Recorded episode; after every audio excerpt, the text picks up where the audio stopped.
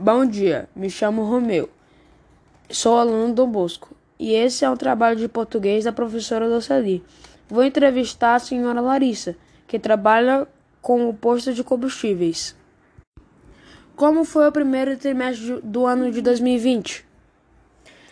Esse ano de 2020 iniciou logo em janeiro. Nós tivemos muita dificuldade com o setor, né? A gente teve a gente veio de um ano de 2019 com, com dificuldade financeira, entramos em 2020 com a mesma dificuldade, mas logo em fevereiro começamos a se recuperar. É... Março era um, era um mês, foi um mês que crescemos bastante. Começamos a recuperar o movimento e a economia no mês de março.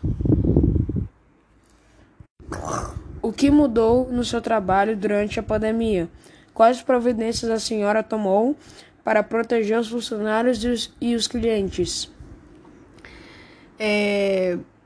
Bem, lá, o setor de combustíveis, postos de combustível, não parou durante a pandemia. Né? Em nenhum momento nós ficamos sem funcionar, porque nós somos considerados é, um ramo de atividade essencial para as pessoas.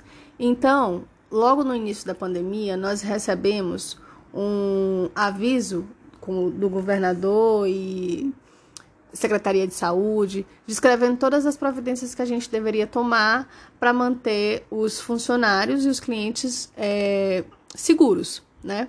Então lá nós colocamos álcool em gel em todos os, em todos os pontos, né, do posto onde tem acesso aos clientes. É, fizemos é, mudança no uniforme dos funcionários para que eles trabalhassem com manga comprida para proteger mais os braços né, de um possível contato. É, exigimos também que eles usassem máscaras e escudos né, para proteger a face e óculos. É, porque eles têm um contato muito próximo com o cliente, né, diariamente, muitos clientes. Então, essas foram as providências que foram inicialmente tomadas, além de conversas, treinamento com eles, é, explicar o que estava correndo, acontecendo, quais são as, as, as, as medidas de higiene que eles deveriam tomar. E tudo ocorreu de forma muito positiva.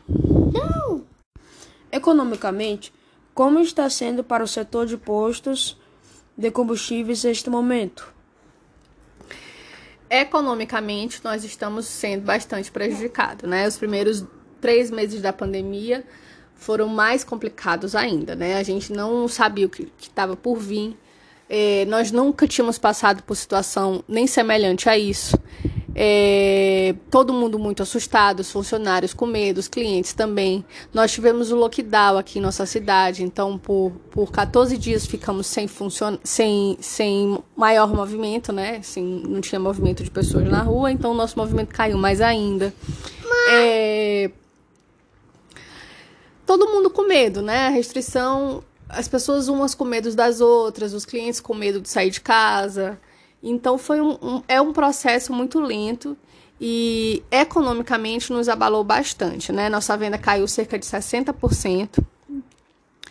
É, nós tivemos nós já vimos, né, como eu disse antes, de um ano de 2019 complicado. Então, a gente achava que ia se recuperar agora no ano de 2020, entramos na pandemia. Então, economicamente, para o setor de postos foi bem complicado mesmo. A margem muito pequena, os fornecedores, a, a Petrobras com aumentos constantes. Então, nós não tivemos aí nenhuma é, ajuda, né, por conta dessa pandemia. Completamente contrário, só nos prejudicou. O setor recebeu alguma ajuda de, a, de fornecedor parceiro ao governo neste momento? É, todas as, as ajuda que o governo deu para as micros e médias empresas, infelizmente não atingiu o nosso setor. É, por conta de questões de faturamento ou é, questões de ramo mesmo que não foi diretamente colocado nas medidas do governo. Mas é, ainda tivemos ajuda da questão dos fornecedores, né? Os fornecedores, em algum momento, quando sentiram ali que as empresas estavam com grande dificuldade para pagamento e para cumprimento de seus deveres, né, pagamento de boletos e, enfim, eles nos deram um prazo maior para pagamento ou é, parcelaram dívidas é, ou tentaram de alguma forma é, diminuir o, a margem para o menor que pudesse para ajudar. Outra ajuda também importante foi da questão dos bancos, né? Os bancos nos, nos favoreceram com taxas mais reduzidas de cartão, é, para uso de máquinas, né? E parcelaram ou suspenderam empréstimos que tínhamos, e isso nós recebemos. Em relação ao governo, diretamente, nenhuma ajuda. Quais os planos para evitar declínio ou fechamento da empresa? Quando, no início da pandemia, nós é, tivemos, infelizmente, que demitir dois funcionários do nosso quadro de 16 funcionários, né?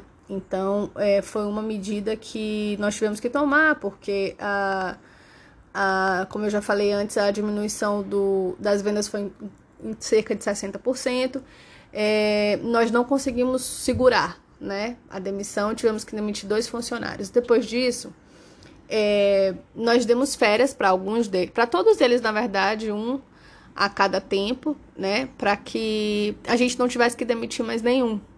Né? Então fomos dando férias e pedindo a compreensão de todos que trabalhasse de forma mais é, com mais responsabilidade, mas também com cuidado possível. As providências que a gente tomou foi ter, ter atenção né, na, no atendimento ao cliente, é,